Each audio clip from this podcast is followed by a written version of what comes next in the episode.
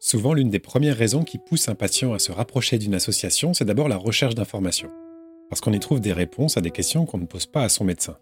Les patients n'osent pas poser les questions parce qu'ils ont peur quelquefois des réponses, ou alors ils ont peur d'énerver, entre guillemets, le rhumatologue parce qu'il pose 20 fois la même question, et les hématologues répondent toujours de la même façon avec un, je dirais, un vocabulaire euh, derrière lequel ils se réfugient, parce que les aussi, quand ils voient des patients atteints de cette maladie, ils se disent, euh, très compliqué, je pense, à, à expliquer et surtout à annoncer. Ne pas oser poser des questions à son médecin, ça explique pourquoi certains malades manquent d'informations, mais il y a aussi des malades qui ne veulent pas d'informations. Dans un premier temps, ils préfèrent ignorer leur maladie comme une façon de la tenir à distance. Ou bien comme Hervé, que vous venez d'entendre, atteint d'une myélodysplasie et secrétaire général de l'association CCM, certains malades se disent d'abord à quoi bon en savoir plus? La connaissance de ma maladie était nulle. Je ne connaissais absolument pas cette maladie, qui est effectivement très rare parce que nous sommes à peu près 4500 en année glissante euh, par an en France. Et c'est une maladie qui touche surtout les personnes âgées. Euh, c'est une maladie non plus qui, ne se, qui se soigne et qui ne se guérit pas, sauf au travers d'une greffe de moelle. Euh, mais encore faut-il que le pronostic soit favorable pour effectuer cette moelle, cette de moelle. Donc je m'intéressais pas plus que ça aux associations ni à ma maladie. Je savais qu'il n'y avait pas de guérison possible euh, à part la greffe auquel j'étais pas encore éligible. Et donc, je dirais que je vivais tranquille, entre guillemets tranquillement entre mon boulot, ma maladie, ma famille, euh, avec la seule contrainte effectivement de planning et de gestion d'un agenda avec les transfusions. Pour être franc, je connaissais même pas l'association. C'est vous dire si ma maladie m'intéressait. Euh, bon, j'étais peut-être dans une situation de déni euh, de la maladie. J'ignorais ma maladie, quoi.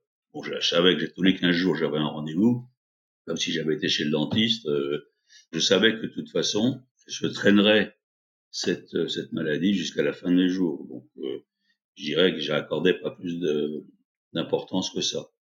Donc, c'est assez tardivement que j'ai commencé à m'intéresser et j'ai surtout été interpellé par le professeur Fenot de l'hôpital Saint-Louis, qui, qui me soigne depuis maintenant 13 ans. Et il y a presque 30 mois, je suis présenté donc à l'Assemblée générale de 2021 et j'ai été élu euh, au sein du CA comme euh, secrétaire de l'association euh, avec différentes fonctions.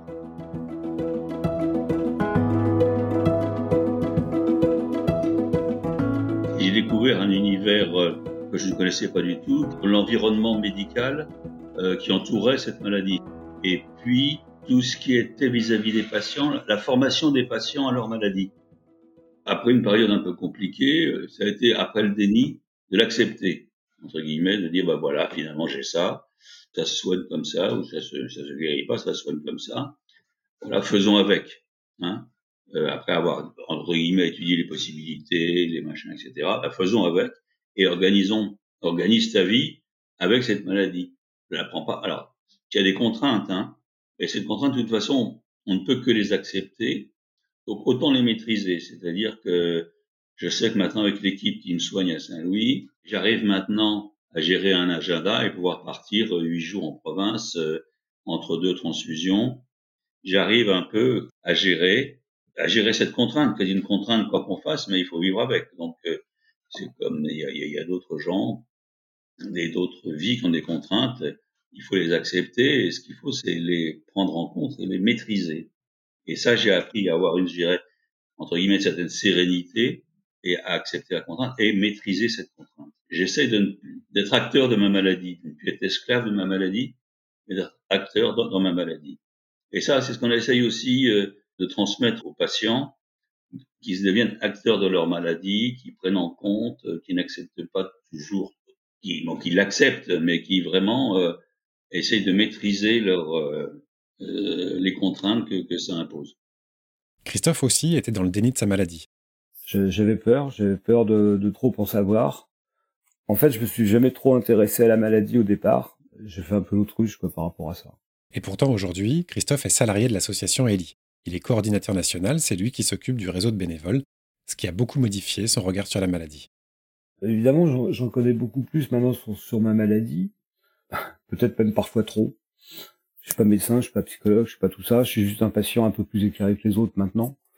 Euh, parce qu'après, effectivement, lorsque j'ai commencé à m'impliquer dans l'association, je pouvais pas non plus rester complètement néophyte comme je l'étais. Je pouvais pas être euh, le patient naïf que j'étais à l'époque. Et donc, je me suis un petit peu intéressé à tout ça et euh, j'ai même demandé à des médecins, etc., de m'expliquer pas mal de choses. Donc, c'est fait que je suis devenu un petit peu plus, un peu plus éclairé. Quoi.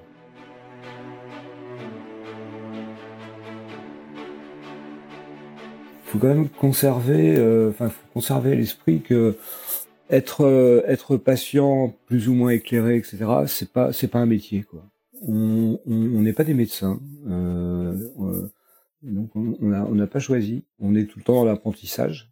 L'apprentissage des personnes qu'on peut rencontrer, parce que c'est chaque personne est différente, donc il y a des gens qui vivent plus ou moins bien le truc. L'apprentissage aussi avec le monde médical, c'est un monde bien particulier il y, a toujours cette espèce de, distance entre la blouse blanche et le, patient en face de lui.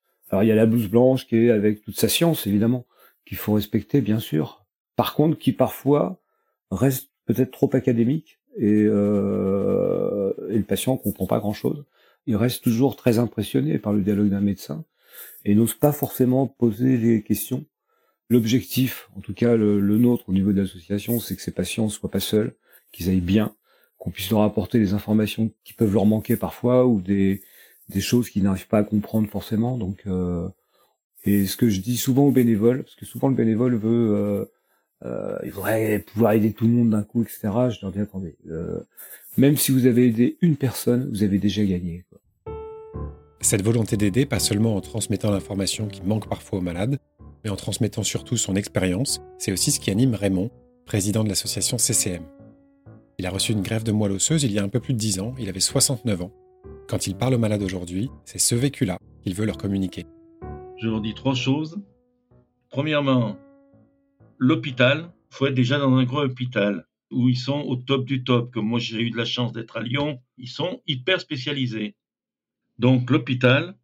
Ensuite, deuxième point, être soutenu par sa famille, parce que j'ai rencontré des messieurs qui étaient tout seuls, divorcés, qui étaient brouillés avec leurs enfants et qui allaient dans des maisons de repos, alors que moi, euh, tous les jours, j'avais quelqu'un, et ça, ça m'a fait beaucoup du moral. Il y avait un planning, ils avaient fait un planning pendant le mois de chambre stérile entre mon épouse, comme je suis à 50 km de Lyon, mon épouse et mes enfants, chacun venait me voir.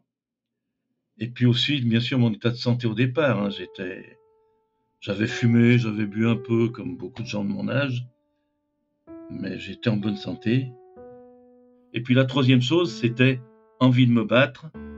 Je voulais, j'avais une de mes filles qui attendait un bébé, je voulais voir ce bébé naître, vous voyez, je, je voulais reprendre une vie normale, peut-être pas faire du vélo, plus monter le galibier cette fois, mais refaire du vélo. Depuis, j'ai repris le vélo assistance électrique et je marche. Et donc, j'arrive et j'ai 80 ans maintenant. Merci à Hervé, Christophe et Raymond pour leur témoignage. À l'occasion du mois des cancers du sang, retrouvez le témoignage de celles et ceux qui se sont engagés dans une association de patients dans la saison 3 du podcast Cancer du sang, Novi, ainsi que tous les épisodes précédents sur toutes les plateformes d'écoute de podcast. Ce podcast présente des expériences personnelles propres à chaque patient. Chaque prise en charge peut être différente. Cet épisode du podcast Cancer du sang, Novi, a été réalisé avec l'association ELI, Ensemble Leucémie Lymphome Espoir, CCM, Connaître et combattre les myélodysplasies, l'association Lorette Fugain, l'AF3M, Association française des malades du myélome multiple, et ABVI.